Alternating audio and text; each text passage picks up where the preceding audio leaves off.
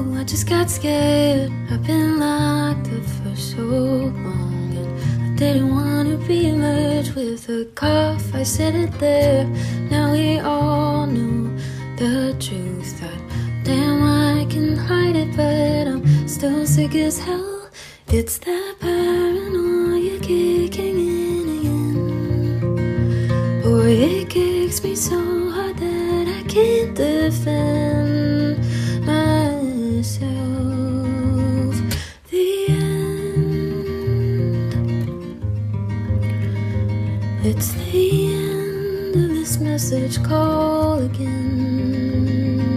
Einmal nur bei ja. 135 Folgen. Ich weiß gar nicht, wer war das denn nochmal? Bei, wem- bei wem hat mir das denn?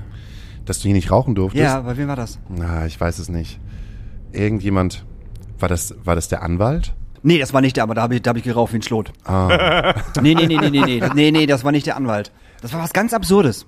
War das, war das Bowie, weil die schwanger war? Ja, genau, Vivienne war das, genau, Vivienne war das. Vivi, Vivienne ja, und ja, bei Vivienne, ja. Vivienne war schwanger und war äh, Risikopatientin und hatte Asthma und hatte das volle Programm Das in der. schwanger wusste ich nicht, aber ja, Das hat sie auch erst im Nachhinein erzählt, dass sie schwanger war. da haben wir nicht geraucht. Sie meinte, das sollte kein Thema sein. Mhm. Wusste noch niemand. Das war ganz frisch. oh mein Gott. Ladies and Gentlemen. Ladies and Gentlemen. Ladies and Gentlemen. Oh Gott, was ist denn los? Ladies and Gentlemen. Oh Gott, ich kann's nicht. Ladies and Gentlemen and everybody in between. Herzlich willkommen zu eurem Lieblingspodcast Nummer 1. Es ist wieder Astra Colada Zeit. Wir sitzen in der Astra-Stube. Vor uns Daniel Höhtmann, neben uns Hauke Horeis und ein Gast, deren Namen wir noch nicht erzählen werden. Ähm, Daniel ist äh, teil, teils gut gelaunt. Er hat sich ein bisschen leer gefreut. Es geht um eine Drucksituation, die wir hier nicht an den Tag legen wollen. Es geht um einen Spülboy und ich sage halt einfach nur, woanders müssen Menschen um, um Brot kämpfen. Und hier macht Hauke Horeis eine Tresenschicht und lässt 18 Stunden das Wasser laufen. Der musste sein. Äh, nee, die Spielboy-Sache kriegen wir noch irgendwie, irgendwie, irgendwie wieder hin, sonst müssen unsere Tresenleute halt spucken, um das sauber zu kriegen. Na, dachte, Corona ihr ist ja vorbei. Ich dachte, hier wird sowieso gespuckt. Also ich Können nehme meistens, wenn ich in, in Bars gehe, dann gucke ich mir mal ganz genau an, wo die Gläser herkommen. Ist mir meistens scheißegal. Ich habe irgendwann mal gehört, dass diese Spülboys sowieso mega unhygienisch sind. Ne? Das haben schon mehrere. Das, das, das ist im Übrigen unser Gast, den wir gleich noch Das ist übrigens werden. nämlich unser Gast, der sich ungefragt einfach in unseren Podcast gemischt hat. Aber nee, das stimmt. Äh, Das habe ich auch gehört, dass das gar nicht so cool sein soll. Wurde schon eingeladen. Das ist schon klar. Ja, Also ich so muss, man muss immer erst richtig ankündigen und dann darfst du so, darf, dann darf ich was sagen. infolge der Drucksituation wäre es eigentlich so, dass, dass, dass die Spannung aufgebaut wird Ach und dann so. äh, fragt sich jeder, wer kommt heute eigentlich? Ist es eine Frau? Ist es ein Mann? Ist es irgendetwas so. dazwischen? Ist es eine Künstlerin oder äh, ist es doch ein Schauspieler? Und heutzutage quatschen die Leute einfach immer dazwischen. Wie bei Reddit. Das ist hier wie das echte Internet. Kannst du dich ein- einfach mal total gelangweilt ansagen? Wer bist du? Was machst du? Ja, hallo, mein Name ist Moritz Mutzmann. Ich bin Schauspieler und Sprecher aus Hamburg. Und ich freue mich jetzt sehr, hier zu sein bei euch beiden. Hallo. War das gelangweilt genug? Das war oder? sehr gelangt. Aber Ja. findest du nicht auch, dass ich super umgeswitcht habe in äh, Hallo, ich bin total angefressen, Ja. das kostet mir alles an, auf, ey, voll geil, dass Daniel du da hat bist. von I hate my life, I hate the Spülboy So. zu ich habe eine mega Drucksituation in my life zu hey, mir geht's total super. Wir hatten hier gerade so eine doofe Situation, aber hey, alles easy going. das liegt aber auch daran, weil ich gerade was esse. Das ist super, da freuen sich die HörerInnen da draußen auf jeden Fall, genau. wenn die noch mal ein bisschen, das darfst du ja normalerweise auch, wenn du halt, äh, du machst Audio, Audiodeskript, die Das ist ein Audiodeskription. schwieriges Wort, gell? Audiodeskription. Ja. Sag das mal, Daniel. Audiodeskription. Audiodeskription. Mit Au- vollem Mund sogar. Audiodeskription für Blinde und Sehbehinderte. Audiodeskription für Blinde und Sehbehinderte. Also, Genau. Wieso, das kriege ich nicht hin. Kannst du erklären, was das ist, Daniel? ähm, es ist doch bestimmt das. Ähm, Gibt's das nicht, gibt's das nicht bei Netflix und Prime auch? Ja. Dass man das einstellen kann unter, unter Audio und so, dass man dann halt Genau. für, für Nichtsehende und für Nichthörende Menschen ähm, das sichtbar macht oder hörbar. Nee, wie, sichtbar hörbar ist auch doof, ne? Genau, es nee. ist immer, es ist immer die Sehbeeinträchtigten, die kriegen die Audiodeskription Mhm. und die Hörbeeinträchtigten kriegen halt Untertitel. Kurze Frage. Wusste ich. Sagt man nicht mehr blind und taub? Doch, aber ich bin ja ultrapolitisch korrekt So. und deswegen sage ich Sehbeeinträchtigte. Nein, blind, blind kann man auf jeden Fall sagen. Ich weiß nicht, wie es mit, mit taub ist. Das, also ich glaube schon, dass du das sagen kannst. Ich glaube auch. Ich aber glaub, ich glaube, sehbeeinträchtigt. Und es ist ja auch so, dass nicht nur, wenn man taub oder komplett blind ist, Ja. dass man diesen Service in Genau. Anspruch nimmt, sondern auch, wenn man eben Beeinträchtigung hat. Man sieht vielleicht nur so Formen und Farben und dann freut man sich über eine Audiodeskription oder wenn man eben nicht so richtig hört, freut man sich über Untertitel, dass man nicht Also, dass man nicht die ganze Zeit so genau hinhören muss. Wie muss ich mir das vorstellen? Wird alles diskriptiert? Heißt es so? Diskriptiert? Diskribiert. Diskribiert? Beschrieben. Kann man auch einfach sagen. Nein, also geht es da mehr um Film oder geht es da mehr um Serien? Geht es da mehr um äh, Live-Veranstaltungen? Also es wird alles inzwischen, was ähm, nicht nied- und nagelfest ist, wird mit einer Audiodeskription versehen. Und ich mache hauptsächlich und größtenteils Live-Audiodeskription und bin dann wirklich bei Live-Shows ähm, von bis, also inzwischen nicht nur im öffentlich-rechtlichen, sondern auch im privaten, also vor allen Dingen ähm, oh Gott, ich, darf ich die Sender sagen? Klar. Ja, das darfst du sagen. auf jeden Fall. Äh, bei Pro7 und Sat1, das sind die einzigen Privaten, die uns wirklich auch für Live AD so ne, kürzt sich das dann ab, äh, beauftragen. Und das ist voll cool, weil wir wirklich lange Jahre nur für öffentlich-rechtlichen ähm, das gemacht haben und jetzt wirklich, also für ARD, ZDF, SWR und so weiter und jetzt eben auch für die privaten Sender. Und das ist schon ganz cool, dass wir einfach auch so Sachen wie The Masked Singer und ähm, Germany's Next Topmodel, dass wir da eine Audiodeskription für machen können. Ich Ja. bin ja totaler Fan davon, wenn auf Festivals, auf Bühnen, das ist in Deutschland, glaube ich, noch nicht so gang und gäbe, aber äh, bei den englischen Festivals ist es so und in Schweden und Dänemark, glaube ich, mh, dass auf der Bühne links und rechts oder nur auf einer Seite halt äh, eine Gebärdensprachen-Mensch steht, der halt das äh, Gesungene in Gebärdensprache übersetzt und das Ganze wird dann auf, auf, auf, auf den Leinwänden übertragen. Ehrlich? Ja, kein Das Scherz. habe ich noch nie. Doch, das habe ich schon gesehen. Das ist mir aber auch erst vor kurzem aufgefallen beim Super Bowl. Und zwar als Rihanna Als aufgetreten Rihanna, ist. genau. Ähm, Gab es eine, die das äh, mitperformt hat, das Mhm. so geil war. Super. Ja, also das ist halt wirklich, äh, es ist halt cool, dass Barrierefreiheit ein immer größeres Thema wird. Ich habe mein Handy nicht an. Muss da leider tatsächlich rangehen. Macht doch nichts. Ich kann ja weitererzählen. Nee, du kannst ja kurz eine Autodeskription machen von dem, was Daniel gerade da macht. Ja, Daniel geht jetzt nochmal hinter den Tresen. Er hat mit der linken Hand sein Handy am Ohr, geht jetzt aber aus meinem Sichtfeld hinter die Bar der Astra-Stube. Da leuchten die Kühlschränke, in ihnen befinden sich Bierflaschen und alkoholfreie Bierflaschen von einer Firma mit V, äh, mit J, um Gott, J, Gottes Willen, mit einem V darin. Während Während Hauke in einem weißen T-Shirt seine gedrehte Zigarette noch auslaugt mit den Lippen, dann noch ein bisschen Rauch rauszieht.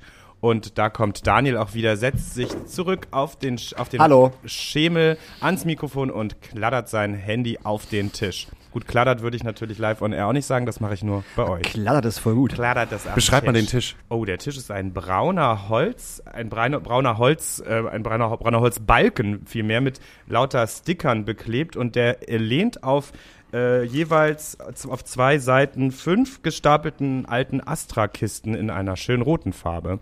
Und die Sticker, ach so, und es befindet sich auch Essen auf dem Tisch, was Daniel sich einverleibt. Und es, die Sticker sind auch in verschiedenen Farben, wahrscheinlich von verschiedenen Bands oder Werbeaktionen im Hamburger Umland. Keine Voll schön Ahnung. gemacht. Eigentlich- Jetzt kann sich jeder vorstellen, was das ist. Ey, es ist echt hart, ne? Weil wir haben ja sonst immer ein Bild, was Mhm. wir beschreiben. Also ein, ein Bildschirm, auf den wir gucken. Und das heißt, du hast nur bestimmte Informationen. Wenn du halt im Raum sitzt und eine Audiodeskription, du musst ja dann wirklich filtern, was ist jetzt die wichtigste Mhm. Info. Und das ist wirklich krass, weil du filtern musst, was ist jetzt das, was ist die relevante Info. Und auf dem Bildschirm, selbst da musst du filtern, was muss der, der Blinde, der Zuhörer, was muss der jetzt eigentlich erfahren. Und das äh, ist halt im, im echten Leben, möchtest du ja eigentlich alles die ganze Zeit beschreiben. Ich weiß nicht, ich, ich, ich kennt ihr diese Szene aus eine, Die fabelhafte Welt der Amelie? Welche? Ja, äh, den Film kennt ihr aber, ne? Ja. Ja. Und da gibt's doch diese Szene, der Blinde in Paris läuft da, der ältere Herr läuft auf Mhm. der Straße und sie krallt sich diesen Mann und ich weiß nicht, für einen Block schleift sie ihn mit und beschreibt ihm einmal alles und beschreibt ihm genau, wie die Blumen aussehen und was jetzt gerade am Himmel passiert und was, was die Tiere machen, was die Menschen machen. Und der ist halt so ganz glücklich danach und ganz selig, weil das halt schon ewig niemand mehr für ihn gemacht hat. Und so denke ich immer so ein bisschen von der Audiodeskription, weil es ist halt wirklich so, klar, es ist nur ein, eine Fernsehshow, ne? es ist nicht das Leben, aber es ist trotzdem so, dass wir natürlich da einen Mehrwert äh, bieten wollen und einfach den Leuten etwas beschreiben wollen, dass Bilder im Kopf entstehen, die vielleicht länger gar nicht mehr so da gewesen sind, wenn die nur die Sendung so hören und wo dann irgendwelche Schlagerkünstler auftreten, dass man halt mal weiß, ey, wie sind die eigentlich angezogen, wie bewegen die sich, was passiert da noch so? Finde ich wahnsinnig faszinierend, dass du innerhalb von so kurzer Zeit eigentlich immer das beschreiben musst, was halt gerade in dem Moment passiert. Ja. Ja. Ja, also es ist halt sehr schnell, man muss sehr schnell, es ist so ein bisschen wie, als würdest du jemandem, der auch, weiß ich nicht, schlecht hört, den Weg erklären müssen. Du musst immer auf Punkt sprechen und du musst halt schon immer klipp und klar sagen, okay, das und das und das, Punkt. Dann musst du neu denken. Jetzt das und das und das. Also du kannst nicht so, ja, also das und das, blablabla. Das ist halt so total blöd, weil dann können die dir überhaupt nicht folgen. Es ist schon immer sehr kurz, prägnant, sehr neutral. Wir Mhm. sind sehr neutral. Also wir haben halt keine Wertung über Mhm. das, was da passiert. Ja, und ein Wortschatz, der irgendwie sofort abrufbar sein muss. Wie übst denn du das? Inzwischen, ja, man übt es dann schon einfach mal, wenn man irgendwie, weiß ich nicht, kurz vor der Sendung, wenn man eine Sprechprobe macht, äh, dann beschreibt man mal kurz irgendwie, was gerade auf dem Bildschirm ist oder so. Also wenn da, wenn die im Studio irgendwo sind, beschreibt man einmal kurz das Studio schon mal, dann hat man das schon mal irgendwie geübt. Aber ich mache das jetzt seit 2013, also seit zehn Jahren und dadurch muss ich es jetzt nicht mehr üben. Ja. So. Das ist ja der Wahnsinn. Der Wortschatz ist da. ja. Aber ich mache das ja auch privat, ne? In denen du mit anderen Menschen redest? Nee, ähm, nee. nee. Äh, ich, ich gucke ja oder habe, habe sehr gerne The Walking Dead geguckt und ähm, wir haben, ich habe ja zwei Katzen und Du hast den Katzen beschrieben, was gerade auf der Leinwand passiert. die eine Katze, Lilly, mh, mag Horrorfilme.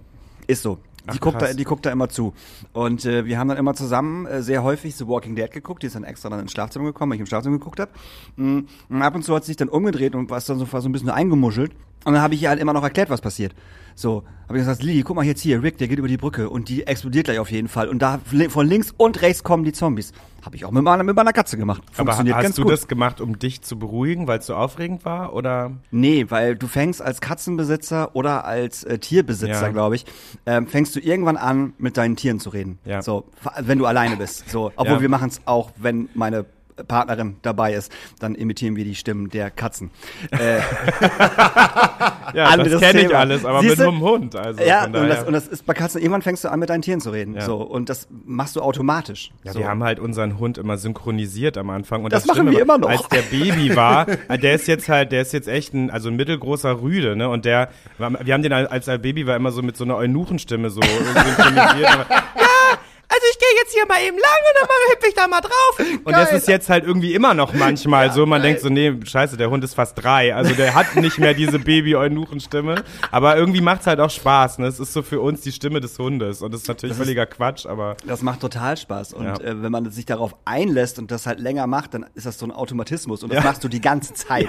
Das, ist, das, das ist super irre, wirklich. So weißt du, meine, meine Partnerin steht irgendwie in der Küche und wäscht ab und unser Kater kommt rein und dann stehe ich irgendwo dahinter und sehe das und dann so, ey, sag mal, wann ist, wann ist hier Naschi-Zeit eigentlich? Ich weiß, ich bin Diabetiker, ich darf keinen Zucker essen, aber so ein bisschen Naschi wäre jetzt schon ganz geil. So, das ist, das ist ein kompletter Automatismus. Das ist total witzig. Das macht, das macht aber voll Spaß. Ja. Das ist auch irgendwie nicht lächerlich oder so, aber ich glaube, das können, glaube ich, nur Katzen- oder Hundebesitzer kapieren. Ich habe mich immer mal gefragt, ob das so dieses, ne, man sagt ja immer das Vermenschlichen Mhm. des Haustieres und so, und gerade bei Hunden ist das ja auch so ein Thema, ja, die Hunde werden total vermenschlicht. Ja. Und ich habe mich immer mal gefragt, ob das vielleicht ist, wenn man kein eigenes Kind hat. Aber Auf wenn du vielleicht Fall. ein, zwei Kinder hast, mit denen du eh die ganze Zeit in Kommunikation Ja. sein musst, weil die müssen das irgendwie lernen, ob du dann weniger mit deinen Tieren sprichst oder ob du die dann einfach mit dazu nimmst und auch über die und die Kinder immer nicht wissen, wer redet jetzt gerade, der Hund? Also das ist so, das habe ich mich so gefragt, weil das ist ja dieses, je mehr, je mehr oder je weniger Kinder man hat, desto mehr vermenschlicht man, glaube ich, sein Haustier, weil es Mhm. Das Baby Ja, ja. dann halt ist, ne? das Und macht so. man total. Wir hatten letztens die Situation, dass beide Katzen im Schla beide Katzen im, im Wohnzimmer waren und meine Partnerin lag auf dem Sofa und ich bin reingekommen und habe mit ihr geredet und sie hat erstmal die beiden Katzen angeguckt.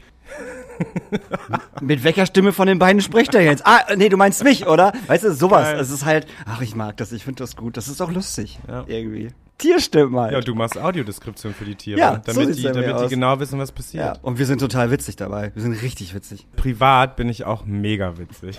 Das sag ich auch immer, dass ich mega witzig bin und krieg dann immer zu Hause zu hören, dass es nicht so ist. Ich hätte irgendwie nur so ein paar Witze im Jahr. Für mich ist Moritz, den ich ja schon sehr, sehr lange kenne, ich glaube, wir kennen uns jetzt schon seit über 16 Jahren. Ja, So, doch, kommt hin. um 16, Na, 16 15 Jahre, 15 glaube ich so. Ja. Äh, Moritz ist da wie so ein guter Wein. Man braucht immer, Was kommt denn jetzt? ja, ich wollte aber nur sagen, es braucht immer ein bisschen länger, bis man deine Art von Humor versteht.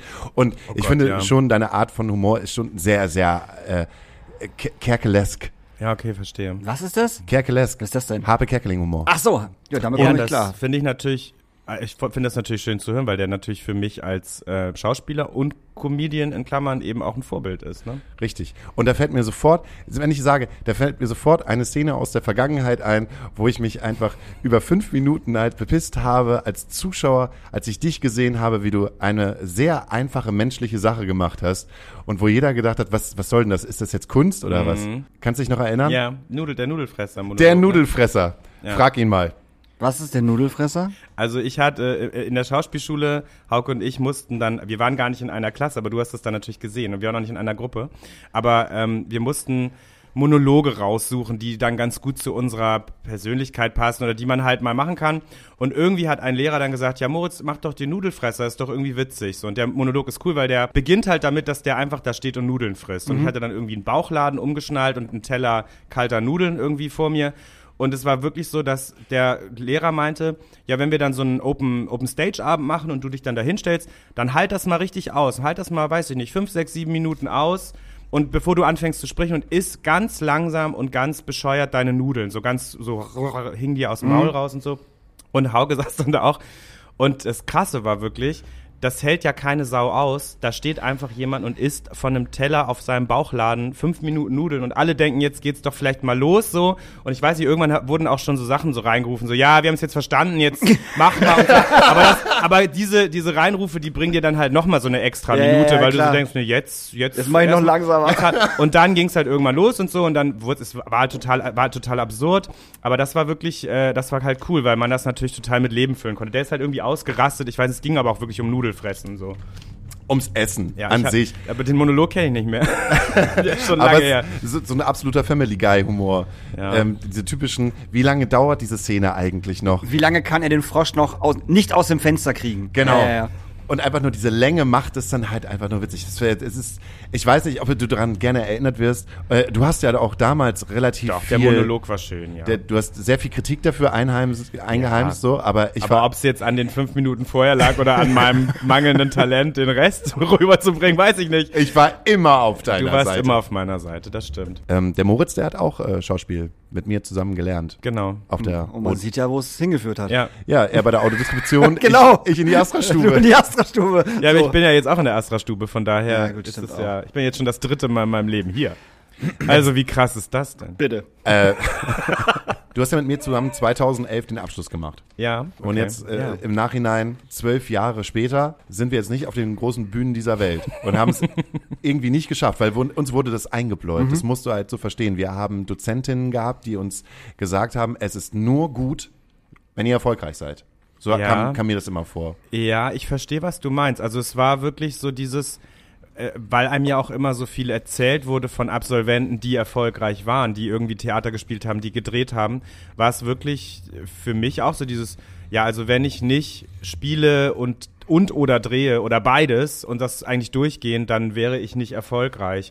Und das hast du schon recht. Das wurde schon sehr viel ähm, gesagt und es ist ja auch ein bisschen so. Also ich würde mich jetzt auch nicht als besonders erfolgreichen Schauspieler beschreiben, aber Til Schweiger auch nicht. na ja, ich, der, ich meine, der ist halt erfolgreich, der ist Ja, halt ist nicht er. besonders gut, aber er hat, er hat, er hat ja schon, er hat ja auch viel als Nicht-Schauspieler erreicht und so und die Leute gucken das ja auch irgendwie gerne. hat mit Uwe Boll irgendwie, gedreht. Irgendwie soll jetzt doch, ach ja genau, Manta Manta Teil 2 und das hat schon irgendwie mir im Herzen wehgetan, weil ich habe als Kind habe ich Manta Manta halt geliebt, lieb ne? den ich Film den, immer kann, noch. kenne den immer noch auswendig. Ich habe den auch letztes Jahr nochmal geguckt Ja. und plötzlich kam ja, jetzt kommt ein zweiter Teil und ich war so, bitte was? Warum müssen die immer so eine geile Legacy so kaputt So, machen? der Film wird kaputt gemacht, auf Ich jeden Fall. befürchte das Ach, das auch. wird scheiße. Ich hab, also der Trailer ist schon Müll. Ja. Also wirklich. Ja, ja. So, und man weiß ja, in Trailer zeigt man ja nicht mal so die coolsten Sachen. Und wenn der Trailer schon richtiger Müll ist, ey, ich gucke mir den Film auf gar keinen Fall an. Ich mach mir den, will mir den ersten Teil nicht kaputt machen lassen. Auf gar keinen Fall. Ich, ich, ich, feiere den das immer auch. noch ab. Also ich feiere den auch ab und ich fand's halt auch, ich fand's eigentlich cool, dass er Tina Ruland und den Michael Kessler auch wieder Das zurückbekommen stimmt. hat, Das so. stimmt. Dass die gesagt haben, ja klar, machen wir, aber gut, was sollen sie auch sonst machen, außer den größten Till Schweiger-Film des Jahres. Ich wollte so das sagen. größte Revival, aber Ich weiß nicht, dieser Top Gun, Top Gun 2, habt ihr den gesehen? Ja. Der nee, war ja, ich habe ihn noch nicht gesehen. ich auch nicht. Und der war ja auch sehr erfolgreich und hatte sehr gute Kritiken. Also, aber ich, ich das so? befürchte, jetzt machen sie so, okay, wenn Top Gun 2 funktioniert, funktioniert alles Teil 2. da machen Ja, wir mal Samantha. Und hole ich im Kopf zwei machen wir auch genau. nochmal. Aber, aber das Ding ist ja auch diese Nostalgie für die 80er und 90er, die ist ja auch, na, was heißt relativ neu. Ja. Aber ähm, dieses, dass man Bock hat, auf Filme von vor 30 Jahren nochmal ein, Rem ein Remake oder eine Fortsetzung zu machen, das ist schon relativ neu. Die also, wollen jetzt ja auch von, äh, von den Goonies äh, ein Remake machen, wo ich sage so, nein, mach Ja. das bitte nicht, mach das bitte einfach nicht. Das wird, ey, das wird CGI überfüllt sein wahrscheinlich. Du kriegst never ever wieder so geile junge Schauspielerinnen in diesen Film rein. Und dann werden die alten Schauspieler nochmal da so reingeknallt, als so Cameo-Auftritt, keine Ahnung was so. Braucht kein Mensch, Mann. Bullshit, so. Geht Oder nicht. ist es einfach schwierig, so beim ersten Anlauf dann diesen Zeitgeist wieder zu treffen, also wieder Absolut. alle glücklich zu machen. Ich finde, das ist ein gutes Beispiel ist Ghostbusters, Ja. die mit Ghostbusters Legend, Legacy heißt der, glaube ich. Legacy, ne? ja. Legacy, Ja. Äh, geschafft haben, irgendwie nach einem zweiten Anlauf irgendwie etwas zu erschaffen, was dann halbwegs wieder so einen gewissen Zeitgeist ja, aber auch trifft. nur halbwegs. ja, und sie hatten ja nun auch vorher den Ghostbusters-Film mit den Ladies von Saturday Night Live und der Ja. war ja jetzt auch nicht so geil. Nee, aber das, das war, aber das war für mich auch kein Ghostbusters. Also jetzt nicht wegen den Frauen, totaler Quatsch. Deswegen Ja, ja, jetzt die überhaupt Frauen nicht. sind an sich Die- super, ey, aber super Schauspielerinnen auf jeden Fall. Aber der scheiße. Film war scheiße. Der Film war einfach nur scheiße. Ja. So, das ist also braucht halt kein Mensch. Ich habe gestern auch einen Ausschnitt gesehen von, sorry, das ist was ganz anderes, aber von äh, der gestiefelte Kater, so der letzte Film davon. Ja. So und ich fand Shrek alle Teile geil. Stehe ich, ich stehe auf den Humor, ich mag das. Ich mag auch den gestiefelten Kater an sich, die Mhm. Filme. Ich fand den ersten und zweiten Teil cool. Und der jetzige, ich weiß nicht, was die gemacht haben. Ihr müsst euch mal den Trailer angucken. Das sieht so computerlastig aus. Also es hat Ja. überhaupt nichts Cooles mehr. Die ganzen Action-Szenen sind alle so super, ja, computermäßig gemacht. Also es sieht super kacke Aber aus. der soll wohl, das habe ich bei Twitter gelesen, Ja. und jetzt wird's gruselig, der soll wohl richtig gut sein. ich fand den Trailer auch geil. Also, also der Film soll, der soll Ja, auch geil. ge- Aber ja. ich habe auch die ersten beiden Teile, ich habe, glaube ich, bei Shrek drei oder vier aufgehört. ja, aber drei habe ich, glaube ich. ich- Gibt's einen vierten? Ja. Echt? Ah, ja. den kenn ich gar nicht. Shrek Forever irgendwas. Forever. Nein. Ich muss sagen, ich habe den gesehen. Ich fand den gut. Welchen? Den neuen? Den neuen gestiefelten Aber Kater du fand weißt, was gut. ich meine, oder? Ich weiß, was du meinst und das liegt einfach daran, dass sie ähm, die Technik genommen haben, ähm, die jetzt gerade halt auch beim Spider-Verse genutzt Ja, wird. ja. Also etwas, was aussieht wie Zeichentrick, aber trotzdem Computer Computergeneriert ist, so. Und das halt sieht man halt Ja, total. ist aber, finde ich, halt einen sehr zeitgemäßen Look, wenn wir wieder beim Thema ist halt Zeitgeist sind. ja, ein Stilmittel auch, ne? Und Stilmittel und äh, die treffen halt einen, einen Ton, den ich glaube, dass erwachsene Eltern, die, weiß nicht, 20 gewesen sind Mhm. oder 15 gewesen sind, als sie den äh, Schreck geguckt haben, jetzt mit ihren Kids da reingehen können Ja. und beide verstehen das. Also der Okay. Humor stimmt halt und die Bilder stimmen halt, weil sie wieder, ähm, weil es nicht dieses, äh, dieses CGI Ja, von, ja, ja. von 2005 oder 2006 ist. Also lockt jetzt ja halt auch keinen mehr irgendwie hinterm Ofen hervor, wenn da ein Dinosaurier in CGI durch die Gegend ja, rumläuft. ich meine, CGI holt ja wirklich keinen mehr hinter Nee. hervor. Das muss man ja wirklich mal sagen. Also ich meine, damals als Toy Story im Kino lief, da war ich irgendwie, keine Ahnung, neun oder acht Mhm. oder so. Und da sitzt man da und dachte, krass, das ist ja, das ist ja die Offenbarung. Aber das ist natürlich heutzutage so, ja, okay, noch ein CGI-Film. Ich meine, selbst hier Disney macht ja gar keine Werbung mehr für ihre neuen CGI-Filme, weil die so, schon so denken, ja, Die kacken gerade ganz schön Ja, ab, ja. ne? Disney ist gerade richtig am Losen, Alter. Das ist richtig übel. So, die, alle Filme, die die letztens rausgebracht haben, sind alle verkackt Ja. an den Kinokassen. Ist so. Komplett durch die Bank weg. Ich habe ja, ich bin ja, also ich bekenne mich, ich oute mich jetzt nochmal zum vermehrten Male, bei Hauke vor allen Dingen eh. Ähm, ich, na, der weiß das wahrscheinlich, ich bin ja ein Riesenfan, das war mein Lieblings-Disney-Film, Ariel die Meerjungfrau. Und da, da kommt ja im Mai die Neuverfilmung Genau, mit Remake. Hailey Bailey. Ja. Und ich freue mich mega darauf. Ich habe so Angst, dass der ganz schlecht ist und ich den nur einmal im Kino gucke und danach nie wieder darüber sprechen Ja. möchte, weil ich das, das, das Originalfilm so liebe und Ja. damit aufgewachsen bin. Mit den Liedern, mit den Farben, mit so, mit allem, was dazugehört. Wenn der Film schlecht ist, dann hat, hat Disney wirklich ein Problem mit mir. Aber wenn der geil ist, wenn der mich irgendwo abholt, Mhm. dann bin ich, bin ich on fire. Also dann singe ich den ganzen Sommer Part of Your World und Unter dem Meer. Also wirklich, ist echt, also ich, da freue ich mich echt drauf. Also Du bist jetzt keiner von denjenigen, der sich darüber aufregt, dass, dass wir jetzt eine Afroamerikanerin Doch, auf haben. jeden Fall, Nein, bestimmt. Nein, um Gottes Willen. Ich finde die mega und ich habe, das Ding ist, ich meine, das war hoffentlich wirklich eine hypothetische Frage, Ja, aber klar. das Ding ist, dass die, die ich, ich, man kann es nicht beurteilen. Was ich bisher von ihr gesehen habe, die ist mega, die singt mega. Und was ich ja so geil finde bei Ariel, es gibt ja auch immer diese beschissenen Kontroversen. Ich meine, jetzt gehen wir völlig vom Thema ab. Ja, ja. Aber da gibt's immer diese Kontroversen, ja, und die gibt ihre Stimme auf für einen Kerl und so. Und ich denke immer so, nee, die gibt ihre Stimme auf, die gibt etwas auf, um an Land zu sein, das, was sie sich ihr Leben lang gewünscht hat, was, was ihr verwehrt geblieben ist und so, sie will eine andere Welt entdecken. Mhm. Und das ist ja auch so, ein, so eine Metapher für Künstler auch zum Teil, dass man sagt, ey, ich will da raus, ich will, keine Ahnung, ich will in die große Stadt, ich will was schaffen, was machen. Und dafür muss ich irgendwie auch was zurücklassen, was aufgeben. Und das finde ich halt bei Ariel die geile Metapher, dass sie halt ihre Stimme zurücklässt, um eben an die Oberfläche zu kommen, weil sie hat die schönste Stimme des Universums, So wird nämlich. gesagt in dem Film. Und das heißt, ich finde, wenn sie beim Casting wirklich gesagt haben, ey, ich möchte die junge Frau haben, die die geilste Stimme hat, egal was für eine Ethnie die hat oder sonst Mhm. was, dann bin ich total fein. Aber was ich bisher gesehen habe, die Frau singt mega ich wollte grad und sagen. deswegen Ja. sehe ich jetzt auch gar kein Problem in dem Casting. Aber gut, ich meine, die Leute rasten wegen jedem Scheiß aus. Ich wollte gerade sagen, die Leute rasten wirklich, wirklich also äh, Shitney Beers hat äh, ähm, vor letzte Woche Donnerstag oder Im so Molotow im gespielt. Molotow gespielt in der Skybar. So, es war hinter ausverkauft in der, in der Skybar, voll schön, war bestimmt ein super Konzert. Und die Mopo ähm, hat einen Artikel äh, darüber geschrieben, äh, Mopo Kultur oder wie dieses komische Ding da Mopop. heißt. Mopop, danke. Und die Überschrift war irgendwie ähm, vom wegen Shitney Beers äh, äh, singt übers Rülpsen und Furzen. So. Ähm, scheiß Überschrift, safe, auf jeden Fall, aber der Artikel war gut, gut geschrieben. Sehr liebevoll und, und, und äh, halt auch auf die Künstlerin bezogen, was sie halt macht und so. Und die ersten 15, 18 Kommentare bei Facebook unter diesem, äh, diesem Post, die haben sie einfach nur die Überschrift durchgelesen und sind nur auf dieses Furzen und Rülpsen eingegangen. Und dann waren da so Sätze wie so, ja, und sowas kriegt dann von Claudia Roth auch noch, einen- auch noch einen Kulturpreis oder was. Ja, danke. Weißt du, nur so ein Scheiß. Weißt du, wo ich einfach denke so, ist das euer verfickter Ernst, Alter? Lest euch doch mal den ganzen Artikel durch, befasst euch doch mal drei Minuten mit der Künstlerin. Drei Minuten. Einfach nur bei Google Shitney Beers eingeben. So Wikipedia-Eintrag, perfekt geschrieben. Einfach durchlesen, einen Song von ihr anhören. Und dann weiß man, dass das einfach nicht nur um Furzen und Rülpsen geht. Also ich fand das so schlimm. Das kann ja euer Ernst sein. Aber da muss man auch ganz klar sagen, als wenn die Mopo nicht weiß, was sie mit so einer Überschrift bewirkt. Also die, das, das weiß die Mopo doch. ja, das ist ein Verriss irgendwie, ne? Ja, Ja. also, die, also die, die Überschrift war ein reiner Verriss im Endeffekt, aber der, der Artikel war voll gut geschrieben, der Ja. war super gut geschrieben. Ja. Und auch pro Künstlerin, so geiles Konzert, alles geil. Aber halt so, ein, so eine verfickte dumme Überschrift zu machen, wo ich denke so, ja, das ist auch einfach nur Clickbait, Alter. Mehr ist das nicht. Es ist einfach nur, wie Robson Fürzen, geil, klicke ich mal drauf. Mehr ist das nicht. Ja, Und ja. das finde ich schade. Das finde ich richtig affig. Ja. Wirklich. So, wollen wir ganz kurz eben gesagt haben. Eine vernünftige. Headline sorgt dafür, dass dein Content geklickt wird. Ja, Ja, ist richtig, ja. aber das macht dann aber keinen Sinn. So, ich kann, ich kann nicht so eine halbherzige äh, Rülps-Furz-Headline machen, dann aber einen super guten Artikel schreiben. Was ist das, was ist das für ein Quatsch?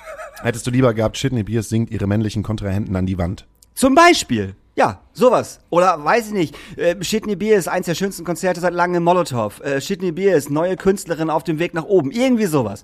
Aber ich Ja, muss aber doch das, nicht. das funktioniert ja nicht. Ja, genau, mehr, da leider, ja, ne? das, ist ja, genau, das ist ja genau das so. Problem. Das funktioniert nicht. Da klickt halt keiner Ja, drauf. So. ja. Aber packst du da Furz und Rölps rein, kommen die ganzen, weiß ich nicht, Berns und, und Evas aus ihren Löchern gekrochen und klicken da halt drauf oder klicken da halt nicht drauf und kommentieren einfach nur diese scheiß Überschrift. Ja.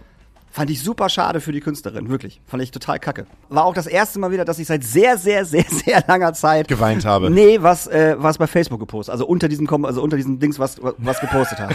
So, habe ich Ewigkeit nicht mehr gemacht, da musste ich das machen. Das ging nicht. So, hab Wie, dann auch wie waren die Reaktionen von Bernd und Eva? äh, und die Co.? hat das tatsächlich einen Scheißdreck interessiert. Ich habe ein paar wütende Smileys bekommen, äh, aber von äh, den wichtigen Leuten, und das fand ich sehr schön, habe ich äh, Daumen hoch bekommen. Von äh, Benjamin Mitchell zum Beispiel, der halt bei Field Union arbeitet, die halt die Promo für Shitney Beers machen. Oder von äh, Danny Simmons von Grand Van Cleef oder von anderen Leuten, die irgendwie ein bisschen Ahnung von Musik haben Ja, ja. und sich denken, ja, ganz genau, finde ich gut. Aber die Evas und so haben halt so ein, die halt nicht, so ein ne? Wutsmiley gemacht. Ich meine, die waren ja auch eh nicht dabei. Und Nee, natürlich waren die Ja, nicht eben, dabei. Die wohnen alle irgendwo, weiß ich nicht, in Buxtehude wahrscheinlich. Oder ein Rahlstedt. Oder ein in Rahlstedt. Ey, Rahlstedt ist mega gut angebunden. Ich wohne übrigens das- nicht mehr in das- Rahlstedt. ist das so? Aber ich habe die ersten oh, 19 Jahre meines Lebens in Rahlstedt verbracht. Ja. Wieso, wo kommst denn du her eigentlich? Aus Rahlstedt. Naja, ich meine, ach so. Hamburg, Rahlstedt. Du bist Hamburg, halt, Rahlstedt. du bist Rahlstädter. Ja, genau, ich bin Rahlstädter. Womit zeichnet sich der Rahlstädter aus, jetzt im Gegensatz zum Pinneberger? Boah, das ist doch nicht dein Ernst. Entschuldigung, Was ist das ja. denn für eine krasse Frage? Nein, also der Pinneberger zum Beispiel, der hat halt ein Wandtattoo an der am Wohnzimmerwand, wo dann die Skyline von Hamburg ist mit der Kulbrandbrücke und dem Michel und so. Und da steht dann Hamburg My Sweet Home oder sowas. ähm, und in der Küche ist dann halt auch nochmal ein Wandtattoo mit Coffee, wo dann Coffee C-O-F-F-E geschrieben wird oder sowas. ähm, und der Rahl steht da halt so ein Scheiß nicht. Der weiß halt, ich wohne in Hamburg. Und ich habe hier, äh, ich habe geile Natur um die Ecke, aber habe auch eine gute Regionalverbindung, wenn sie denn mal fährt, die Regionalbahn in die Innenstadt, bin irgendwie in einer Viertelstunde in der Innenstadt und bin eigentlich Hamburger. Oder Also bin du fühlst dich auch als. Hamburger. Ja, natürlich, ich bin geborener Hamburger. Aber ich dachte, du hast wie Ariel deine. Nee, das, ja, weißt du, das habe ich natürlich nicht, aber ich, ich, ich kann ja auch die Metapher von Ariel auf andere Menschen anwenden, nicht nur auf mich. ja, wie zum Beispiel auf meine Frage, die ich halt vor Manta Manta gestellt habe. Ja, wie war die nochmal? Bist du eigentlich zufrieden damit, wie es jetzt so gelaufen ist? Ähm, oh, das war wirklich die Frage, scheiße. Nee, nicht unbedingt so richtig. Ich meine, du bist kein Ja. Schauspieler, ich bin kein Schauspieler. Naja, weißt du, ich bin ja schon Schauspieler. Also ich bin sehe mich auch immer noch als Schauspieler. Ich arbeite halt wahnsinnig viel als Sprecher ähm, für Audiodeskription, Live-AD und das ist natürlich äh, nicht Schauspiel, aber ich ähm, weiß ich nicht. Man dreht dann irgendwie mal eine Werbung oder man macht irgendwie mal einen Studentenfilm und spielt dann da, auch wenn man da jetzt nicht groß bezahlt wird bei sowas. Aber ich kann das ja immer noch alles abrufen und bin ja trotzdem noch, was heißt ein Studentenfilm oder einfach mit, mit, mit Freunden irgendwelche Projekte oder so. Ne? Also ich arbeite manchmal als Schauspieler, um auch vielleicht dieses Handwerk nicht zu verlieren oder zu verlernen oder einfach, weil es mir Spaß bringt, mich auszudrücken in einer Rolle. So, das finde ich halt schon ganz cool. Aber ähm, du hast schon recht, dass ich jetzt nicht aktiv als Schauspieler unterwegs bin. Das soll kein Diss sein. Nee, aber es ist, Es sollte ist so, eigentlich eher ich so, überlege ja was, selber. was wurde uns damals gesagt Ja. und was ist aus uns geworden? Weißt du, das Ding ist, ich, was ich immer so denke, ja, die Schauspielschule, klar, du hast vollkommen recht, wenn man, wenn man das absolviert, denkt man so, ey, ich muss jetzt eigentlich die ganze Zeit drehen. Ich müsste eigentlich jetzt erstmal, weiß ich nicht, einen großen Kinofilm und dann, wenn es dann irgendwie nicht mehr so läuft, müsste ich dann noch mal ein paar Jahre in irgendeiner Soap oder Telenovela spielen. Oder bei ich Geld- Netflix, oder spielt zwar Barbaren mit. Ja, ich meine, es wäre natürlich geil, wenn die, wenn die mich jemals für sowas wie, keine Ahnung, das Boot, äh, im Westen nichts Neues oder sonst was gecastet hätten oder das damals schon so äh, gewesen wäre. Ich meine, ich weiß nicht, ihr habt, ihr habt ja wahrscheinlich Dark gesehen. Das war so das erste deutsche Netflix-Format überhaupt und auch das, was ich gesehen, wo ich dachte, wie krass, dass man, da wünscht man sich natürlich als Schauspieler da irgendwie eigentlich, da will man dabei sein, weil das so gut gecastet war und so, so tolle Leute dabei waren. Aber ich habe nie, wie soll ich sagen, ich hatte, ich habe immer den, den Wunsch gehabt, auch noch mehr als Schauspieler zu machen und zu arbeiten. Das äh, habe ich auch nicht abgeschrieben oder so. Und ich sag mal, alle Schritte oder alle Sachen, die ich so gemacht habe, waren halt nie besonders weit ab von dem, was ich auf der Schauspielschule gelernt habe. Das muss ich schon sagen. Also auch das, ähm, auch die Audiodeskription und auch jetzt hier die Comedy-Tour und so, also alles, das ist ja alles, weil ich Schauspieler bin, mache ich das. Und weil ich eine, weil ich eine Ausbildung in dem Fach habe. So. Also deswegen kann ich nicht sagen, dass ich das so komplett hinter mir gelassen habe. Du hast Comedy-Tour gesagt. Ja. ja, da bin ich ganz neu dabei, Comedy Tour Hamburg. Da bin ich jetzt ein, einer der neuen Comedians in Hamburg und mache eben die rollende Comedy-Show durch Hamburg. Und das ist dann immer am Wochenende. Und äh, ja, kommt vorbei, kauft euch Karten dafür. Ist mega. Wir freuen uns. ist, und was ist dein Thema? Frauen, Männer? Äh, viel. Nein, es Kennst ist, du, kennst du, also kennst es du, ist, kennst du Frauen, es kennst du? Es ist natürlich für jeden was dabei. Und ich glaube, wenn ich jetzt nur Moritz macht eine Stadtrundfahrt mit bisschen Anekdoten, das wäre ein bisschen langweilig. Also es sind schon viele, viele Gags und ähm, der Cem Ali Gültekin hat die ähm, halt, macht die Touren schon seit, ich glaube, 15 Jahren in Hamburg und auch in Berlin und hat das auch deutschlandweit ausgeweitet. Also es gibt überall Künstler, die das in Deutschland machen. Und wie gesagt, ich bin jetzt ganz neu in Hamburg dabei und wir haben halt natürlich super viele Anekdoten über die Sehenswürdigkeiten und haben jetzt geprobt, haben an den, an den Gags gefeilt, dass die, ich sag mal, ja, modern und so sind. Aber natürlich ist auch viel kennst du, kennst du und äh, Mann-Frau-Thema und sowas dabei. Aber das ist nicht, weil ich das so geil finde oder weil ich es so scheiße finde, sondern weil ich es, ich finde, ich kann es halt verstehen, weil es sehr viele Menschen auch erreicht. Ne? Also es, Viele Menschen finden das geil. Genau, Also, es ne? ist einfach auch Also- lustig und es ist so doof, das klingt.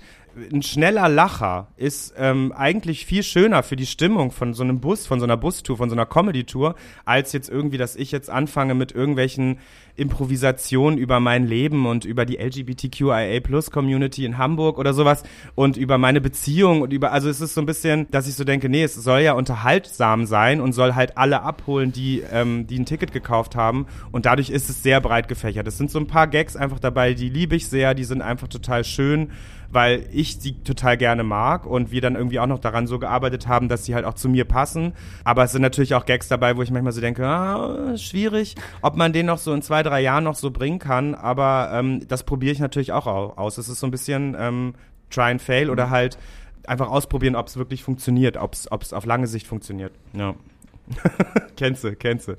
Ja, es ist, es ja, ist, es gibt ja, es gibt ja, es gibt ja einen Grund, warum Ja. Mario Barth Hallen füllt, Ist Alter. so. Also, Ja. ne, also das, das, ist halt leichte Kost, ganz einfach. Das sind leicht gemachte Witze. Ja. Das ist ja, ne, das ist ja nix, wo du lange drüber nachdenken musst. Weißt du, der stellt sich auf die Bühne und der ballert einfach raus. Und so eine Geschichte dauert dann halt irgendwie ewig. Ja, ich meine, der Mein- hat halt auch Leute, die für den schreiben. Ja, ne? natürlich, Das ist klar. einfach das Krasse. Und mein Ich von 2001 versteht das vielleicht halt auch. Aber heutzutage, Nee, mein ich von 2001 versta- hat das damals schon nicht verstanden. oh doch, kurzfristig doch. nee, doch, Mario Barth doch. war immer für mich das, Und das absolut rote sage Tuch. ich auch ganz ehrlich, für mich als, ähm, ich meine, weißt du, das habe ich neulich auch mit meinem, mit, mit dem Jam, mit dem Chef quasi besprochen, dass ich bin eigentlich zu Schauspiel gekommen, weil ich Anke Engelke und Bastian Pastewka und so, ich hab, bin mit Wochenshow quasi Ja, groß Recht. geworden. Ja. In meiner Pubertät kam, war das halt mega, wir haben jede Woche, jeden Tag in der Schule die Ricky und, und Brisco Schneider nachgespielt und so.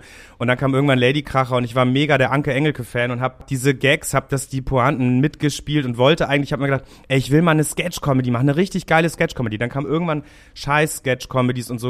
Dann hat man wieder alte Sachen entdeckt, sowas wie Loriot, wo man dann in der Schauspielschule auch dachte, ey, geil, Loriot, das ist so, der beobachtet Menschen und so. Und das sind so Sachen, genauso wie Harpe Kerkeling, der so ein krasses Improvisationstalent hat und mit so einer Herzlichkeit und Wärme auf die Leute zugeht und trotzdem die auch natürlich manchmal vorgeführt hat, aber auch immer irgendwie mitgerissen hat, so, dass ich das, das waren immer so Sachen, die mich halt total inspiriert haben, auch schon während der Schauspielschulzeit. Und für mich mit dieser Comedy-Tour jetzt, einfach weil es ein ongoing Job in Hamburg ist, der mir total Spaß bringt, zumindest bisher. Also ich habe ja bisher nur eine Tour gemacht, so. Aber ähm, das ist so, so, es schließt sich für mich ein bisschen der Kreis, weil ich von Comedy und von, ich will Sketche machen, ich will Leute zum Lachen bringen, ich will Leute entertainen und unterhalten, ähm, jetzt zurück zu der Comedy halt komme, nach so vielen Jahren, die ich mit der Schauspielschule fertig bin. Wusstet ihr eigentlich, dass Harpe Kerkeling damals im Fernsehen geoutet Ja. worden ist? Ja. Von Rosa von Braunheim. Von Rosa Ja, von Braunheim. ja. Ohne ne? Ich das hab zu wollen. letzt- genau, ich habe das, ich hab das letztens erst gelesen. Ich wusste das gar nicht. Das hat mich sehr schockiert, muss ich Ja. sagen. Weil das war damals ja auch eine Zeit, in Anführungsstrichen, Ja. wo das vielleicht nicht unbedingt im Fernsehen Nee, das ausgebreitet war, werden sollte. Das war Anfang der 90er Ja. und das, der hat ja, glaube ich, der hat nicht nur in dem, in dem Atemzug hat er, glaube ich, noch Alfred Biolek geoutet. Mhm, genau. Und Habe Kerkeling, ich weiß nicht noch irgendwen. Und das kam gar nicht gut an. Nee. Also es hat, ähm, es war ein Skandal Ja. damals und ähm, ich glaube, äh, Kerkeling hat lange da gebraucht, um darüber auch zu sprechen, um darum, dazu Stellung zu beziehen, Mhm. Ja. weil das ist ein, also es ist, ich weiß nicht, wie das so, was eure Erfahrung auch mit Kollegen und Kolleginnen ist, ein unfreiwilliges Outing von jemand, wo man nicht mal beteiligt ist oder nicht mal Ja. dabei ist oder so, oder Mhm. das ist so, das ist ganz unangenehm. Also ist es einfach. Und das, geht gar nicht. äh, Also- das ging Anfang der 90er auch wirklich, das war wirklich ein Skandal. Ja. Also das tat mir auch, äh, also im Nachhinein tu- tut einem das so leid, weil ähm, ich glaube, für den war es nicht schlecht, es war kein Karriereknick so, Mm, nee, das aber auch nicht. der hatte, der hatte darin echt zu knabbern. Also psychisch ist das, glaube ich, echt hart. Und man nimmt der Person ja auch die Möglichkeit, selber zu sagen, dass es so ist. Ja, Also ja, du genau. Nimmst, du nimmst, Komplett. Das führt mich witzigerweise zu einer Frage. Ja, auch raus. Dani, frag mal. noch mal einen Schluck Sekt. Ja, auf jeden Fall. Frag mal, wie wir uns kennengelernt haben. Wie habt ihr euch denn kennengelernt? Das fragst du mich oder? Ähm, ja. Wenn wir unterwegs sind, erzählst du halt immer die Ja, gleiche. Geschichte und, Und kannst, du, kannst du mal sehen, wie, was, für ein, was für ein dummer Bauer ich damals gewesen bin. Ja, das war wirklich ein bisschen süß. Also Hauke war, ich glaube, 24 oder 25 und ich war so bisschen jünger. Also du warst auch noch jung. Du warst so gerade vom Dorf in die Stadt und wir war, es war Vorsemester an der Schauspielschule. Das gab es damals so ein halbes Jahr vor dem Eintritt in die Schauspielschule konnte man so, ich sag mal, Basic-Training für Fantasie und Körper und so machen. Und Gruppenensemble war ja ganz viel. Das fand ich eigentlich ganz schön. Fantasie und Körper, ihr Ja, ich meine, das ist ey. so ein bisschen, ja, ich meine, das war schon so ein Vorgeschmack auf, ja, ey, hast du eigentlich Bock, drei Jahre lang ähm, mit barfuß mit fremden Leuten in einem Raum zu atmen? Dann konnte man das im Vorsemester schon mal so ein bisschen beweisen. Und äh, das war, da habe ich Hauke kennengelernt und da kam ich zu spät zu der ersten Stunde, weil irgendwie Verkehr war in Hamburg, war Katastrophe. Und von Rahlstedt nach Altona ist eine ganz schöne Strecke dann so. ähm, und das war irgendwie, keine Ahnung, ich weiß nicht, am wie, wie vielten Tag, in welchem Jahr, 2007 oder so. Und ich kam da irgendwie durchs Fenster gestiegen und ich weiß nicht, ich muss mega sportlich ausgesehen haben damals. Ähm, weil Hauke hat so gedacht, ich bin so ein mega sportlicher Typ, der jetzt so sagt, ey, ich komme zu spät, sorry, hey Leute, und dann gleich irgendwie meine Sachen in die Ecke gepfeffert und mich dann gleich dazugesetzt und so. Und ich weiß nicht, ich habe so gedacht, wie krass, mir war das natürlich ultra unangenehm, aber du hast danach gesagt, ja, das war so ein cooler Auftritt irgendwie. Es war so ein Football-Moment. So, der Typ spielt auch bestimmt Football, das ist doch bestimmt so ein Aufgepumpter, der jetzt ins Ja, aber Fit geht. dann hast du irgendwann mal gesagt, als du dann erfahren hast, dass ich homosexuell bin, hast du gesagt, ach so, ja, das finde ich cool, weil ich habe jetzt Bock, mit dir so ein Projekt zu machen, wo ich der coole Footballspieler bin und dann und dich so unter meine Fittiche nehmen und so und dich so mitnehmen oder sowas. Irgend sowas hast du dann auch mal gesagt. Nee, ich habe einfach fünf, ich habe einfach fünf Monate nicht geschnallt. Ja, das weiß ich, ja. Ich habe einfach fünf Monate nicht geschnallt, ähm, dass du homosexuell bist. Ja. Und ich habe bestimmt auch den ein oder anderen dummen, äh, dummen Bauernwitz, haha, vielleicht etwas, äh, etwas vielleicht. So hab warst du noch nie. Nee, das nicht, aber ah, es hat mich einfach derbe aufgeregt, dass ich das nicht geschnallt habe. Ich hab Ja, mich das so, ich noch. Ich habe ich hab mich so weltoffen, ich, ich, ich fand mich so weltoffen ich und habe einfach gesagt, Auge fand sich so weltoffen. Ist dein homosexuellen Radar nicht sofort angesprungen? mein homosexuellen Radar ist nicht scheiße. sofort an, angesprungen und erst. Ja, ich äh, meine, also eigentlich sagen mir immer heutzutage so alle, ja, habe ich sofort gewusst, habe ich sofort gemerkt. Und dann denke ich immer so, ja, okay, keine Ahnung. Ich weiß nicht, mit 20, 21 war es jetzt nicht, war ich jetzt nicht weniger so wie ich bin, als wie ich jetzt bin. Aber es ist so, dass ähm, das wirklich witzig war, weil damals, wenn man dann was Neues startet, eine Schauspielschule, bla, man muss ja eigentlich immer, man müsste es ja nicht durchgehen, dieses Outing, aber irgendwie war es, das passte irgendwie in dem Moment und dann habe ich das irgendwie so rausgehauen in so einer, in so einem Bergfest-Gruppensitz. Das war, glaube ich, nicht ganz fünf Monate hast du es, sondern so zweieinhalb hast du es halt nicht gewusst. Und da habe ich so rausgehauen weil ich auch dich immer, ich musste dann immer nach Oldenburg zu meinem Freund fahren am Freitagabend oder wollte dann, um, weil es eine Fernbeziehung quasi war. Und dann habe ich dich und deine damalige Freundin immer auf der Autobahn gesehen und euch so zugewunken, weil ihr in die gleiche Richtung gefahren seid. Und dann habe ich immer gedacht, was die wohl denken, wo ich jetzt hinfahre. Aber die haben mich halt auch nie gefragt. Die haben nie gefragt, sag mal, wo fährst du eigentlich immer freitags hin? Ich dachte, du wohnst irgendwo in Rahlstedt oder so. Halt gar nicht. Und dann habe ich immer gesagt, ja, ich bin nach, irgendwann habe ich gesagt, ja, ich bin nach Oldenburg gefahren. Und irgendwann hatte ich dann irgendwann so einen Moment, da mussten wir irgendwann uns alle über irgendwas rechtfertigen und dann ging es irgendwie darum, dass alle so früh immer sich, also, dass, dass man keine richtige Gruppendynamik gefunden hat. Ich gesagt, ja, sorry, ich habe halt keine Zeit, jetzt hier noch Freitagabend mit euch allen was trinken zu gehen. Ich muss dann halt auf die Autobahn, ich fahre dann nach, nach Oldenburg zu meinem Freund so. Und dann war halt wirklich Und so, Hauke. Ja, es war ungefähr so. Es war wirklich mind blow. Was? Der fährt zu seinem Freund? Allein, dass das, allein, Aber- dass das, dass das ein Thema aber das, ist. das muss man sich aber War. mal vor, ja, es muss Ja, man, das ey, aber war Daniel, ein Thema. das war ein Thema. Es ist 2007. 2007. Das ist total krass. Voll. Ja. Es ist 2007 und äh, Das ist wirklich 16 Jahre her, du hast wirklich recht. Und, ja. und äh, ich glaube, das ist meine erste, aller, also eigentlich die allererste Erfahrung mit einem Menschen, mit dem ich halt zusammenarbeite, der Mhm. von sich halt damals gesagt hat, er wäre homosexuell. Und die zweite Erfahrung, die ich gemacht habe, war irgendwann als Zehnklässler, ähm, wo das irgend, wo sich irgendjemand geoutet hat und man als irgendwie Neun- oder Zehnklässler irgendwie so auf so einer, ey, aber ich bin nicht schwul. Ey, cool, was die machen, aber ich bin nicht schwul. Ja. So, und dann, aber so hast du nicht reagiert, wo er das gesagt hat. Ey, total geil, aber ich bin nicht schwul. Nee, Nein, das wusste ich ja auch. Hauke hatte ja auch nicht. eine Freundin, aber es war witzig, weil du mir das damals, glaube ich, auch erzählt hast. Also ich weiß noch, das war halt wirklich, das war wirklich das Süße eigentlich daran damals. Ich meine, das ist ja wirklich schon lange her. Da warst du davon, du warst davon total nicht beeindruckt oder fasziniert oder du konntest das nicht greifen, glaube ich, in dem, in dem Punkt in deinem Leben. Und dann ging das halt, dann warst du gerade in Hamburg und ich glaube, zwei Jahre später hast du gesagt, sag mal, wie habe ich denn da reagiert? Weil bis dahin hattest du wahrscheinlich schon sonst welche Person im Gesicht mit, mit ihren sexuellen Neigungen. So, weil das ist einfach, es ist einfach das Leben in Hamburg. Und ich meine, du bist ja wirklich dann in die Vollen auch gegangen in Hamburg, so mit, mit Auflegen und so und Bar live. Deswegen war das, glaube ich, damals, da warst du wirklich, das war, glaube ich, auch eine Naivität wahrscheinlich auch von, von uns allen irgendwie. Äh, wie geht man jetzt damit um? Genau, ich kam halt direkt aus der, aus der Garage Buxtehude, äh, Bu- Buxtehude, Buxtehude. Kam ich direkt und, äh, äh, und wenn ich im Nachhinein reflektiere, kann ich sagen, die war halt einfach bei unseren Indie-Partys verdammt weiß. Die war verdammt weiß, die war da verdammt hetero, Ja. so, und es war irgendwie immer zwar das Thema, ja, äh, kein Bock auf Faschisten und kein Bock auf, auf, auf Rassismus und keine Ahnung, Aber halt auch hey, kein, auf, kein Bock auf einen Zungenkuss von einem Fremden, der vielleicht wieder Voll. meint. Aber das ist so witzig bei, bei Homophobie auch früher. Jetzt will ich will hier wirklich nicht den Rahmen sprengen. Dann schneidet ihr das alles raus. Aber das Ding ist, bei Homophobie früher war es halt auch immer so dieses, ja, ähm, das ist scheiße, wenn mich einer antanzt oder so und ich will das nicht, ein Typ. Und ich denk so, Ja, und, also mich tanzen doch auch Frauen an, von denen ich da nichts wollte, in dem Alter vor allen Dingen. Und dann sage ich einmal so, ey, sorry, ich stehe leider auf Männer. Und dann kommt irgendwie, oh, schade, aber ich baller die ja nicht weg und laufe danach durch die Gegend und sage, ich hasse Frauen, die sollen sich mir nicht nähern, die Bitches.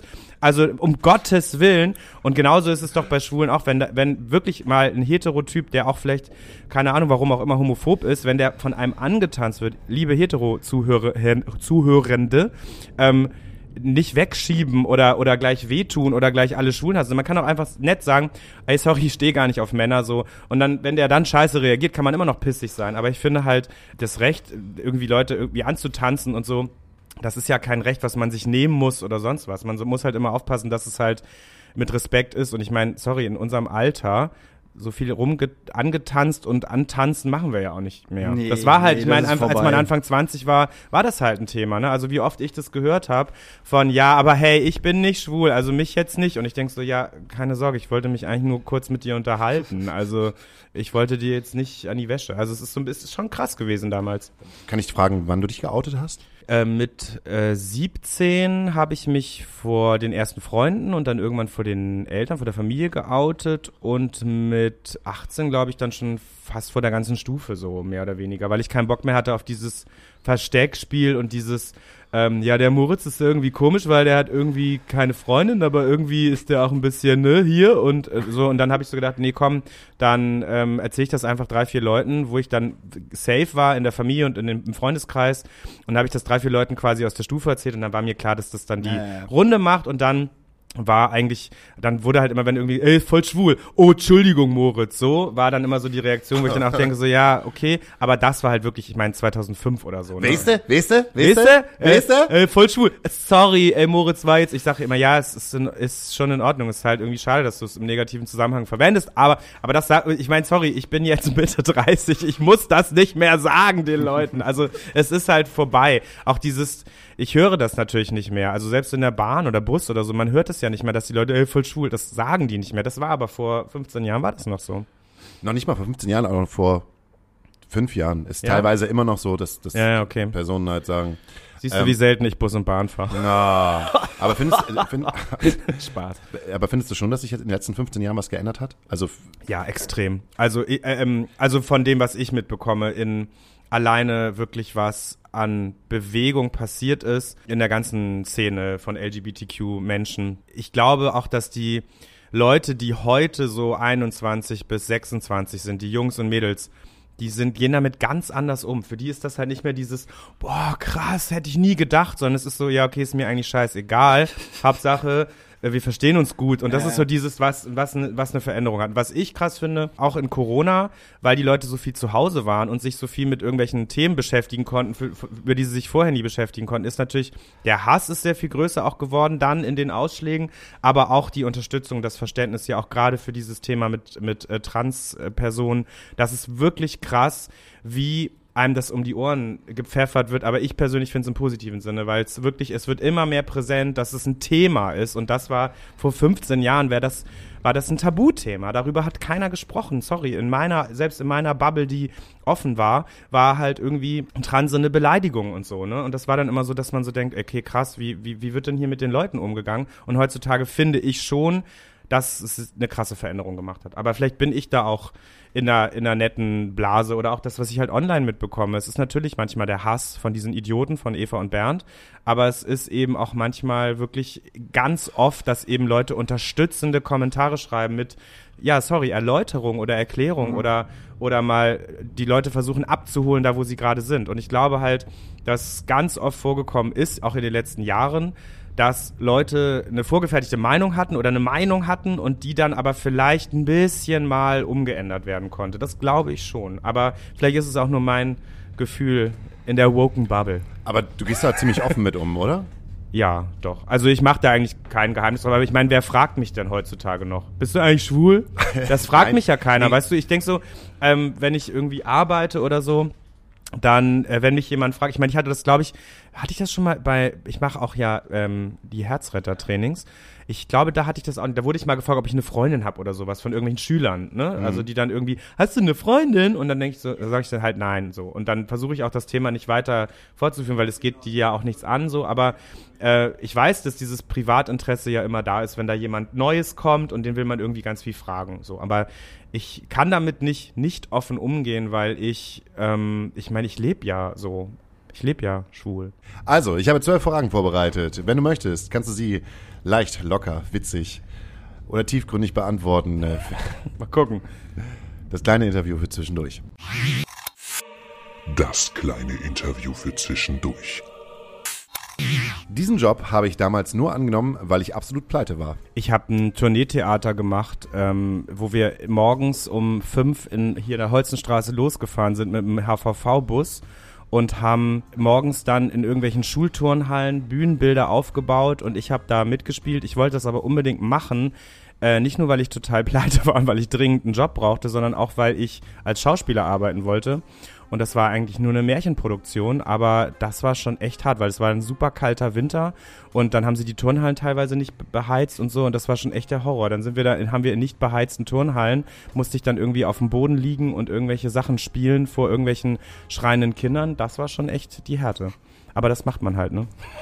Für dieses Kleidungsstück aus meiner kindlichen Vergangenheit könnte ich meine Eltern echt verklagen. Meine Mutter hat immer Eulili-Sachen gekauft für mich. Kennt ihr Eulili-Sachen? Ja. So mit so. Blümchenhosen und Blümchenpullover. Und meine Mutter fand das immer so süß, wenn mein Bruder und ich sowas anhatten. Und ich glaube, bei mir fand sie das noch süßer, wenn der kleine Moritz das anhatte. Und wenn ich halt Fotos sehe mit den Eulili-Pullovers, und ich meine, in den 90ern hatte man dann ja auch noch so teilweise so Spitzenkragen und sowas, ne, wenn man dann irgendwie schick gemacht wurde für ein Foto oder so, ähm, oder Ende der 80er. Und ja, dafür könnte ich meine Eltern schon verklagen. Also für diese Eulili-Hosen heftig. Am Tresen bin ich immer die Person, die. Sie schnell ein Getränk bestellt und wieder zurück auf die Tanzfläche geht. Würde jemand ein Buch über mein Leben schreiben, würde es diesen Titel tragen. Oh mein Gott. Meine Fresse. Hast du eine Idee? Der Nudelfresser. Ja, der Nudelfresser, das ist auch okay. gut. Genau. Oh Gott. Für diesen materiellen Besitz habe ich bisher am meisten Geld ausgegeben. Wahrscheinlich meine Sailor Moon Sammlung.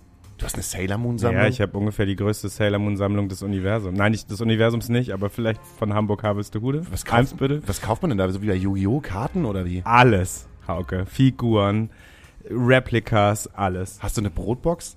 Äh, ne, Brotbox habe ich neulich überlegt, ob ich mir eine kaufe, aber die fand ich vom Design her so kacke, die habe ich nicht. ich habe wirklich eine große Sammlung. It's, it's, it's a lot. Mit steigendem Alter macht sich bei mir Folgendes bemerkbar. Ähm, man wird äh, ruhiger, aber man wird auch, man wird ruhiger und selbstbewusster generell. Aber ich finde, ich merke auch, dass ich, ähm, wenn neue Sachen kommen, immer etwas aufgeregter bin, als ich es vielleicht vor 15 Jahren gewesen bin oder vor 10 Jahren. Echt? Ja. Was heißt neue Sachen? Also wir, wir gehen mal jetzt mal mit dem Hund eine andere. Ja, mit dem Hund eh, das war natürlich total aufregend, ähm, den überhaupt zu bekommen, dass man jetzt plötzlich einen Hund hat, das war total aufregend. Aber auch so, wenn neue berufliche Sachen sind, jetzt mit der Comedy-Tour zum Beispiel, ich war äh, so aufgeregt wie noch nie in meinem Leben halt vor der ersten Tour, weil es einfach so plötzlich mal wieder was ganz anderes war und ich vorher halt so zehn Jahre so mein Ding gemacht habe, ne? Das muss man schon sagen. Ich schließe meine Haustür auch ab, wenn ich in der Wohnung bin. Nein. Ich kenne Leute, die halt abschließen, während andere Leute da drin sind. Nö, ich mache das äh, abends, ne? So, wenn ich schlafen gehe, dann schließe ich die ab. Da Aber, das auch. Ja. Ich möchte jemanden mit meiner Kochkunst begeistern. Das mache ich mit diesem Gericht. Ähm, mit Lasagne. Oh, ist die vegetarisch oder? Äh, kann ich beides. Also mit Hack und vegetarisch.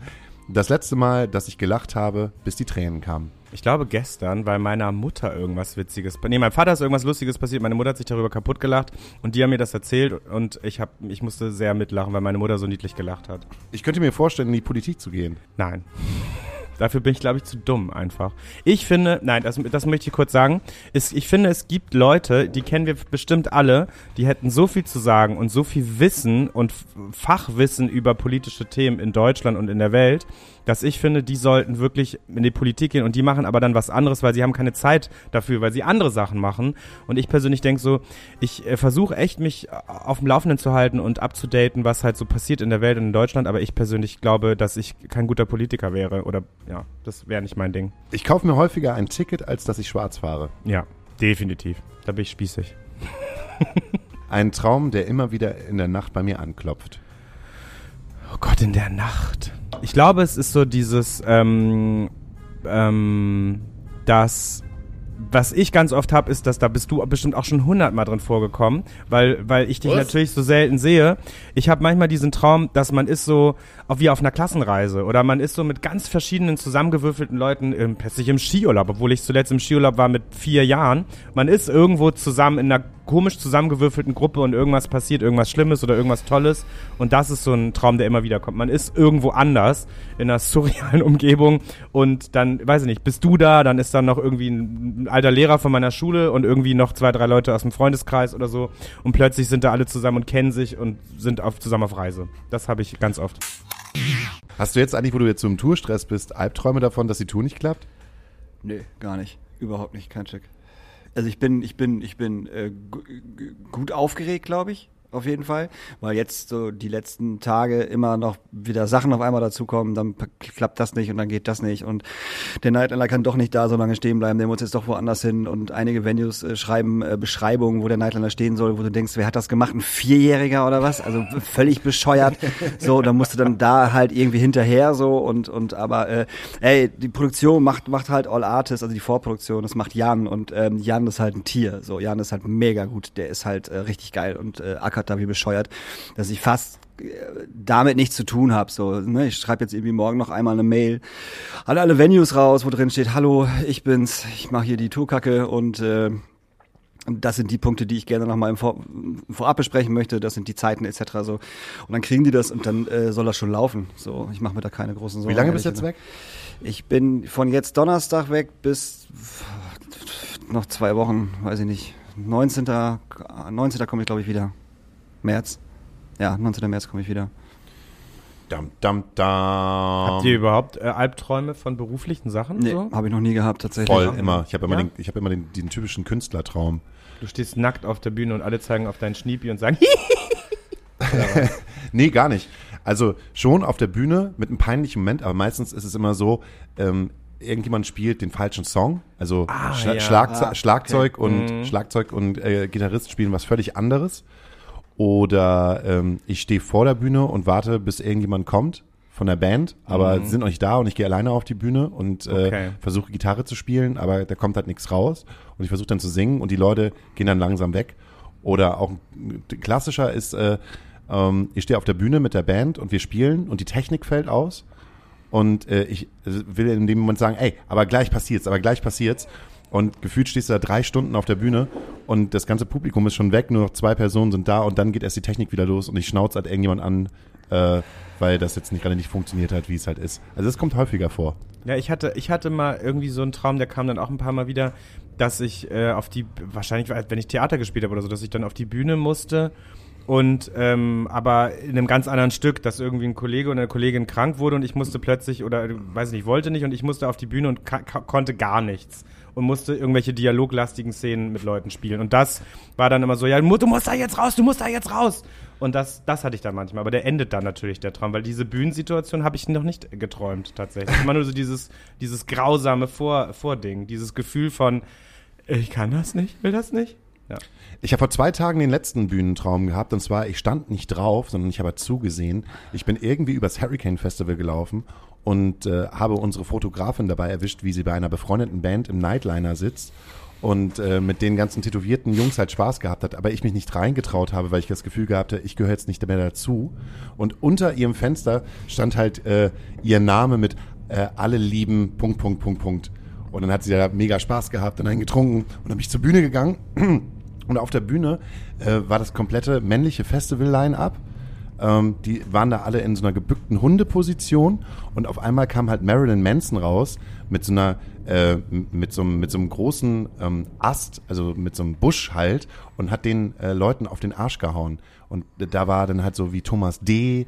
oder die Leute von Deichkind und Olli Schulz, diese waren da halt alle so aufgereiht, wie so ein also so, so 20 Männer und, äh, und, und Marilyn Manson hat die ganze Zeit halt mit diesem Baum, mit diesem Busch halt auf deren Ärsche gehauen.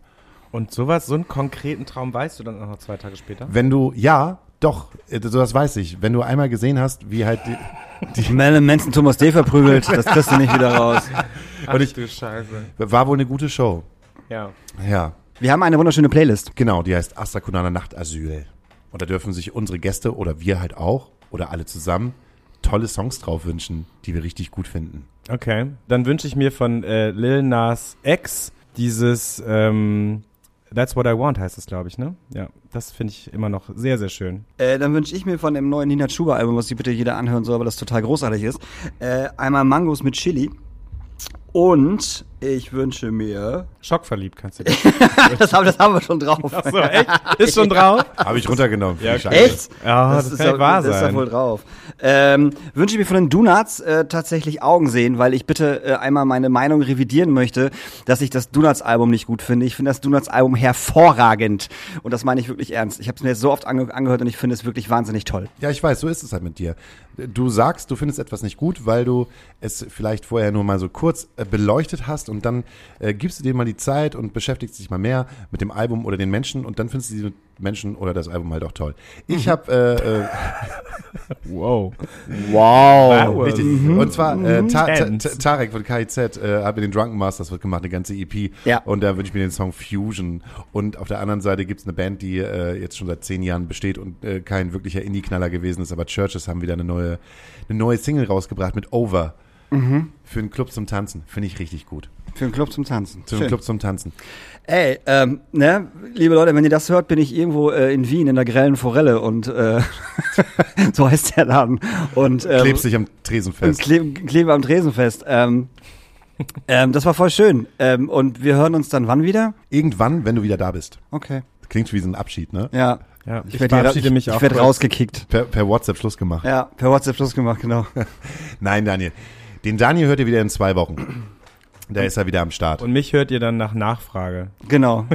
Und zwar Moritz Mutzmann, Comedy Tour, Audiodeskription Genau. und, Und äh, Actor. Don't forget it. und Actor. Ja. Und folgt mir auf Instagram. Oh, bitte. Super weird.